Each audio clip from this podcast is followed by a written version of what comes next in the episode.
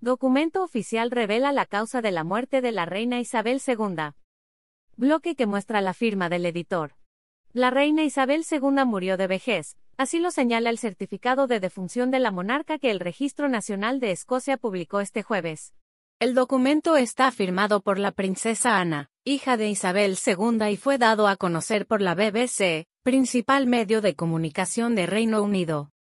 En el certificado se señala que la reina murió a las 15 y 10 hora local, 14.10 GMT, en el castillo de Balmoral, en Escocia, el 8 de septiembre. Tenía 96 años. Puedes leer, ¿cómo fue la relación entre la reina Isabel II y Lady Di?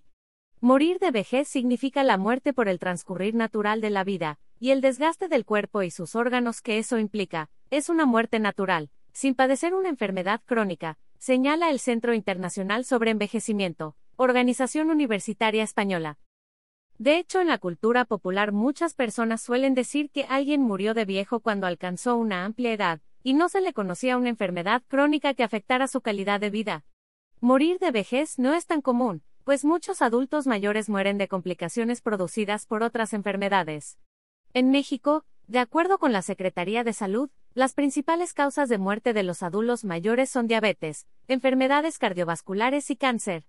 Puedes leer, ¿por qué hay parejas que fallecen al poco tiempo tras una vida juntos?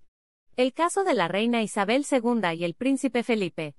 Puedes leer, Agua de Jamaica, la bebida que encantó a la reina Isabel II en México. Ver y leer términos y condiciones.